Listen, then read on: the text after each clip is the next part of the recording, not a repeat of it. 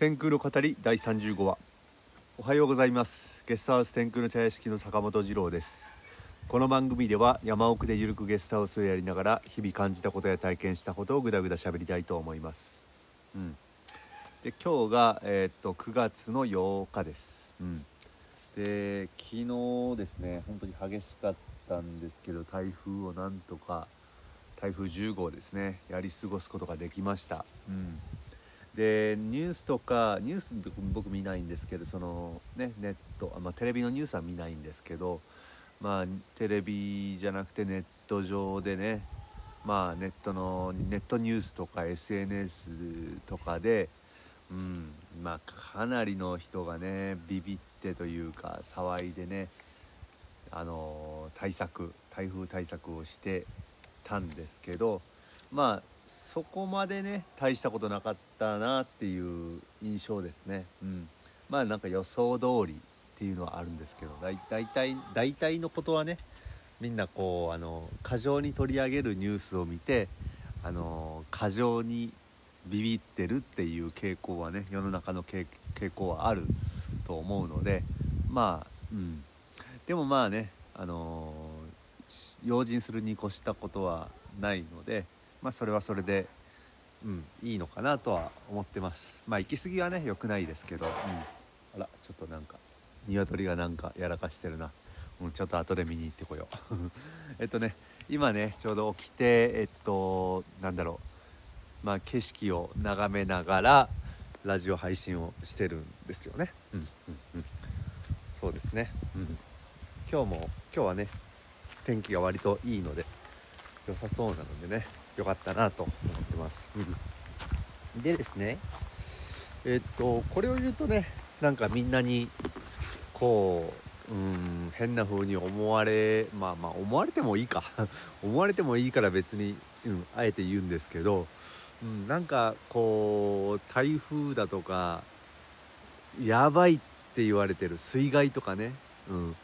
これはやばいってもうみんな避難勧告指示が出るぐらい今回だって警戒レベル5まで行ったんですよね、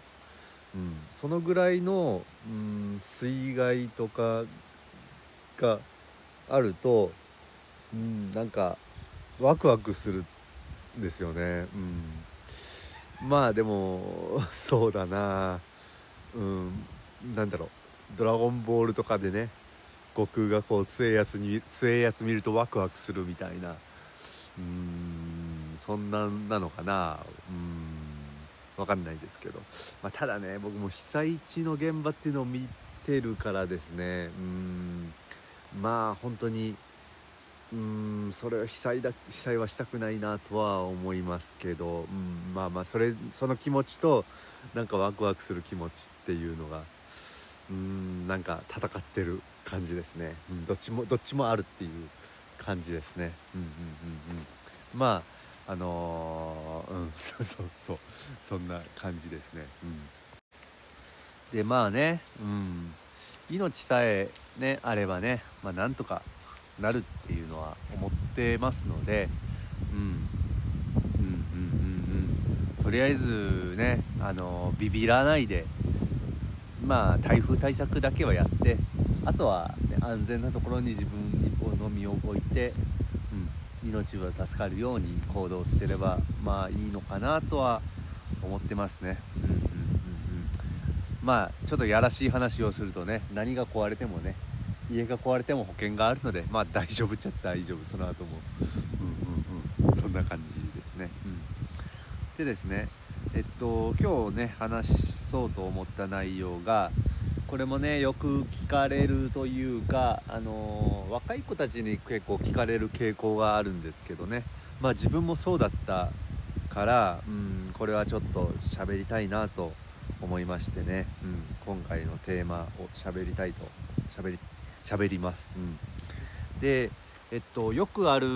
と思うんですけどうんこれは多分だけど20代の半ばうーん20代20代半ばとりあえず20代かな。これよくある悩みだと思うんですよ。まあ僕の僕のところに来る若者たちもねやっぱこういう風に思ってる人はやっぱ多いし、まあ、昔の自分もそうだったからまあこれはねまあ僕の言葉で実際にね僕はそれをね成し遂げたというか、うん、乗り切って乗り遂げて自分のね自己実現をやっちゃったっていうまああのー、成し遂げた人なので、まあ、これがね僕の意見が何かの参考になればいいなと思って、うん、今日は喋ります。うん、でまあこうやりたいことがあるとか自分の人生を変えたいとかこう自分の人生悩んでねそういう風に考えてる人たちってやっぱうん多いと思う多い、うん、少なくはないと思うんですよね。うん、でその時に一番こう一番の何て言うのかなあのネックなのが、まあ、親が反対すると。うんまあね昔、まあ、僕より上の世代で言えばこうミュージシャンになりたいとか俺は音楽で食っていきたいとか言ってでそれ夢を追いかける、まあ、芸人になりたいとか言って夢を追いかけるみたいなこうそういう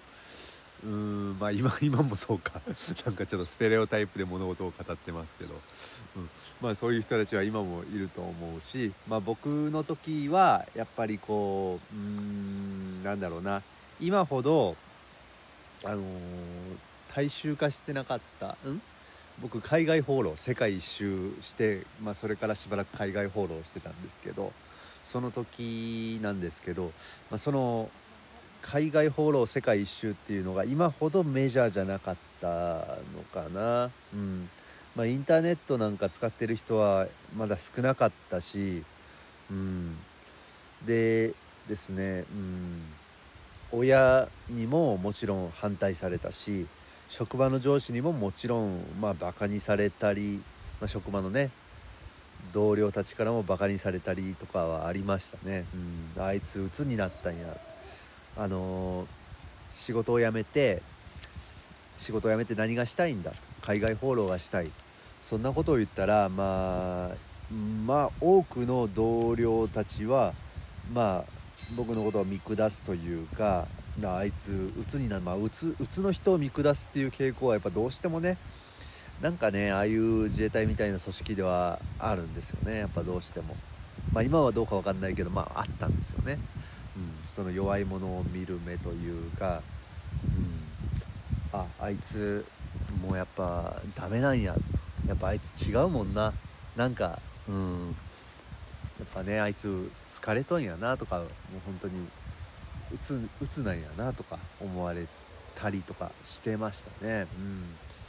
まあそれはいいんですけど、うん、でえっとまあこのこの場合のね反対してくる人まあバカにしてくる人はどうでもいいんですけど反対してくる人の厄介なのがあのその僕とか、まあ、自分本自分たち僕たちのねこの人生のことをあの心配してくれてるケースがある、まあ、それが厄介、まあ、ケースがあるというか基本そうなんですよね。心配してくれてるからこそのあの反対だったりするだと思うんですよ。うん、お前がそんなことやったってうまくいきっこねえよみたいなことを言ってるんじゃなくて、まあ、そういう人はねもうあのほっときゃいいんですよね基本は。うん、だけどいやいやそれは本当にやめた方がいい。もう頼むからちゃんと、ま、真面目にこう働いてくれと。働いてあの安定した人生を送ってくれと。ちゃんとちゃんと家庭を持ってくれと、うん。まあ、そういう何て言うのかな。うん、心配してくれてる。ちょっともう鶏これうるさいですよね。ごめんなさい、うん、まあまあまあ BGM だと思って川のせせらぎもこれうるさいかもしかしたら。うん、まあ BGM ですね。うん、うん、なんかめっちゃこう鶏が走り回ってる。ちょっとちょっと動こうかな。うん、うん、えっとどこまで話したかな。うん。でですね。うん。で僕で、まあ、僕のケースを語ると、まあ、僕多分ですけどまあ、僕もね大概のね大概親老親が老害なんですよね。うん。多分だけど僕ほどこうまあ親が老害であってそれをこう跳ねのけ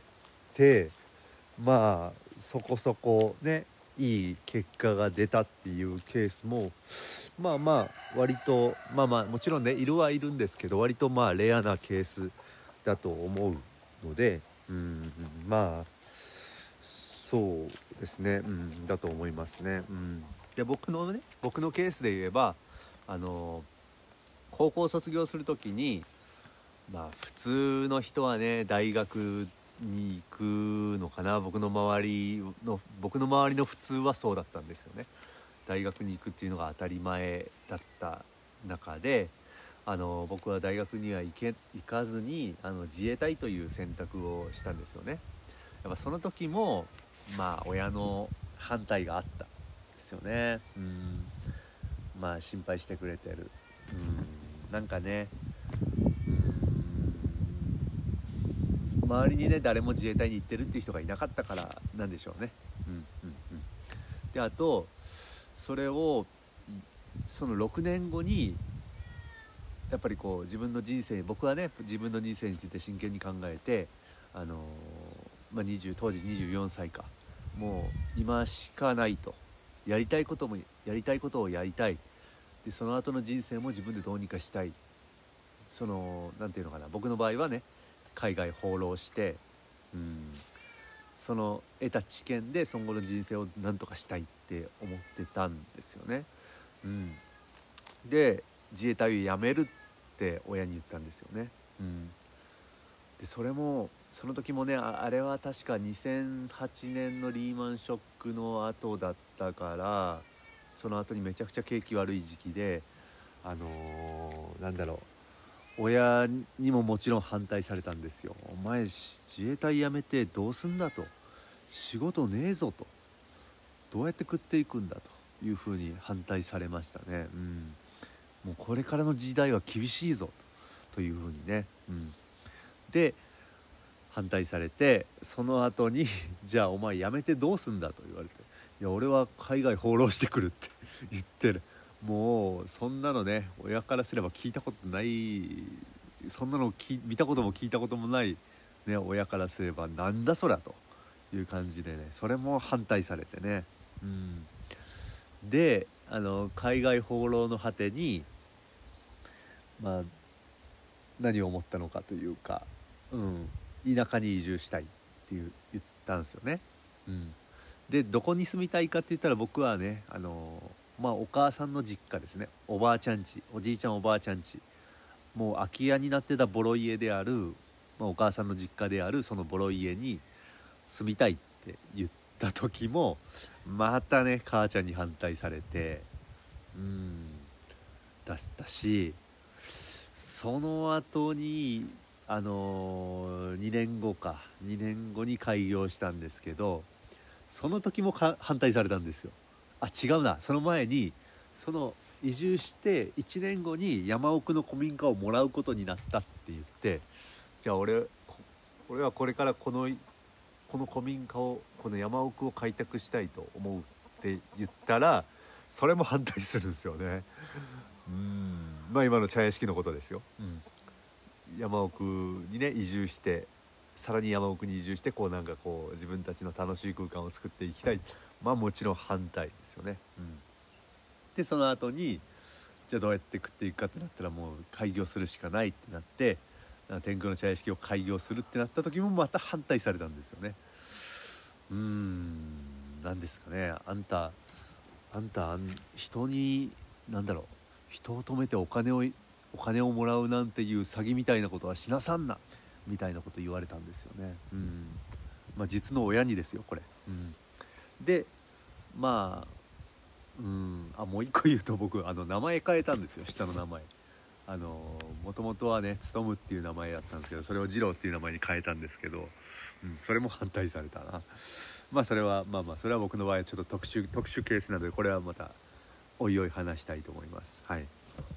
でですねまあそういう反対反対があってうん反対があったけどそれもうん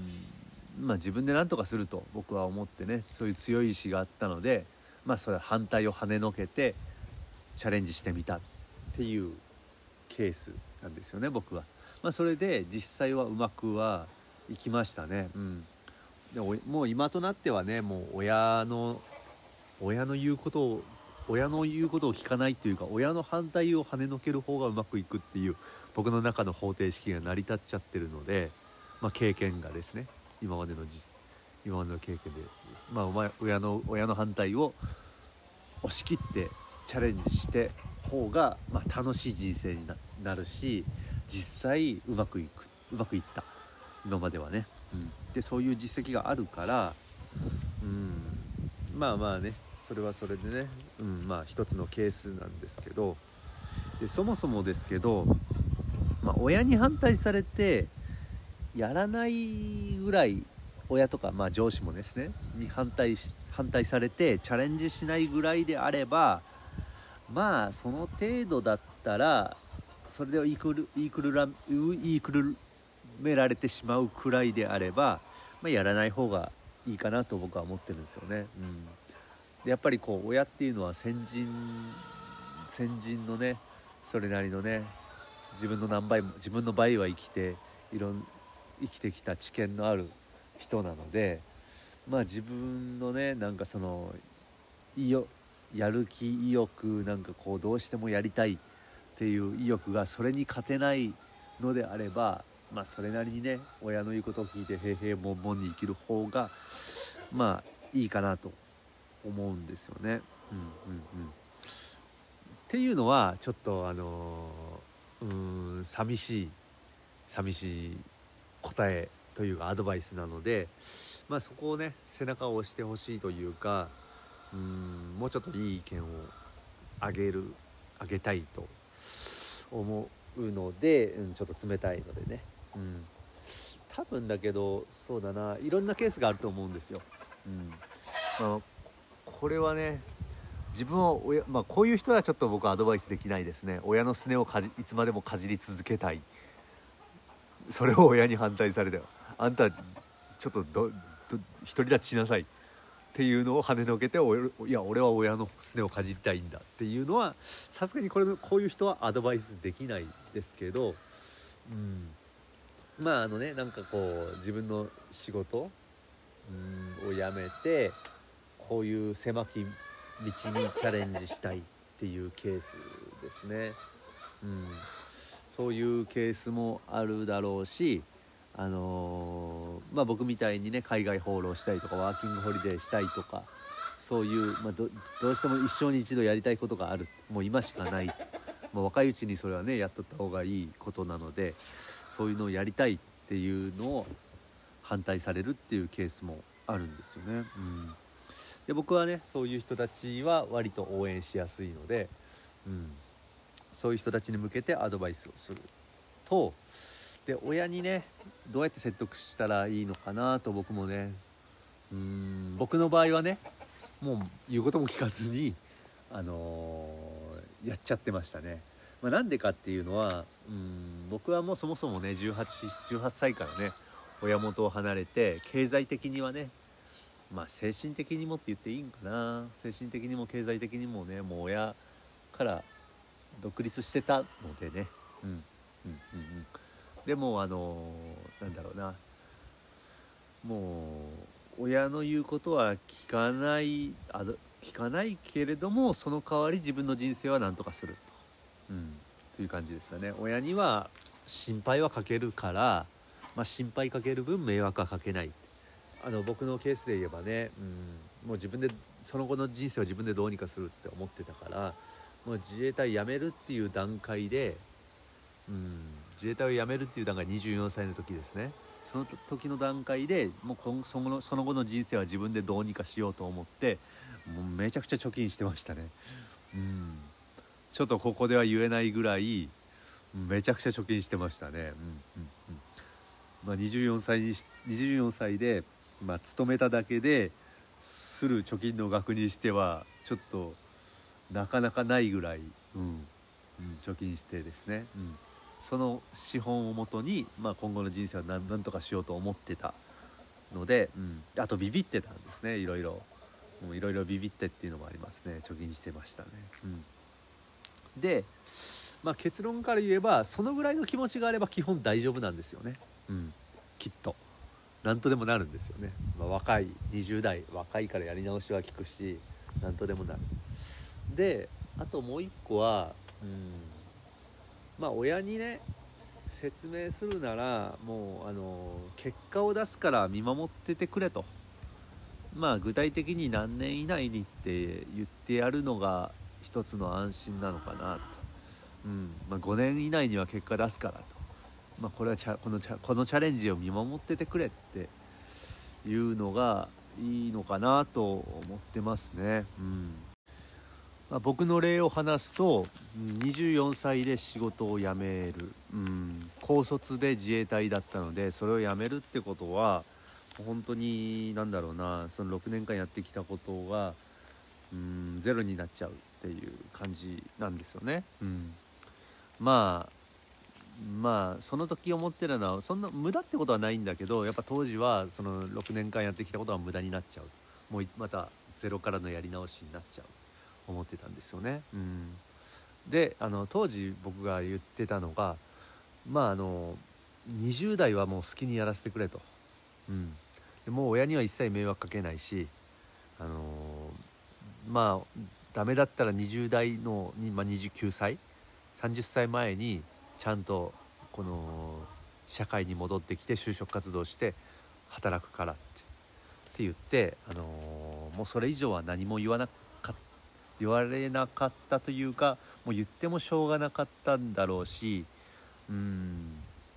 まあまああの僕もね意思は固かったからね。っていうかもう僕の場合そうだ辞めた後に言ったんだった。そっかそっか、うん、自衛隊辞めた後に言ったんだそれ、うん、辞めて福岡に戻ってきてです。あの僕当時沖縄にいたんですよ。で自衛隊辞めて福岡に戻ってきて報告したんです。あやめやめた。やめるっていうかっていうかやめた。っていうか、うん、まあそんな感じでね。うんうんうん。もう反対し反対されたというか「お前はバカか」と言われたんですけど、うんうんうん、まあそんな勢いもそんぐらいの勢いも大事だとは思いますね、うん、やめちゃって事後報告みたいな。今後どうすんだ？もうやめたからもうやるしかないみたいな。もうだからあえてほあえて相談しないっていうのもありかなと、うん、でもう一個言えば親にね相談するしするくらいの人まあまあそれはちょっと言い過ぎか。挑戦そうね親に相談してすると大体こうね老害の親だったらもうよっぽどこうチャレなんかこう理解のある親だったらですけど普通の親だったらまあ反対するもんな、うん、でそれがこう逆のモチベーションになっモチベーション下げられちゃうと思うのでまあ相談しないっていうのもありかなと思いますね。うんうんうんうん、まあそんなまあそんな感じでね。うんまあ別にねなんかこう自分の人生なんだからとは言ってもまあ親にもらった命ではあるけど自分の人生だからまあね自分の好きなようにやりたいように生きるべきやと思う、うん、ただやっぱりこうねうん。親に迷惑とかをかけたくない心配をかけたくないっていう人ってすごく僕は優しいと思いますね。うん。すごく優しい人だなと思います。まあそのねその感じっていうのは大切にしてほしいなと思いますね、うん、でそれでいてあの挑戦をするっていうのは、うん、自分の人生をね自分の人生はあの何て言うのかなもう一個言えばあのせっかくね親にもらった命なんだから楽しい人生にしないと親に申し訳ないなって僕は思ってるで、うん、そんな感じかな。今日はうーんとこんな感じで終わらせていただきます、うん、伝わりましたかね、うん、まあまあ誰か一人にでも伝わったらいいなと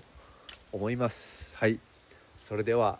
今日はここまで。皆さん良い一日を。お相手は坂本二郎でした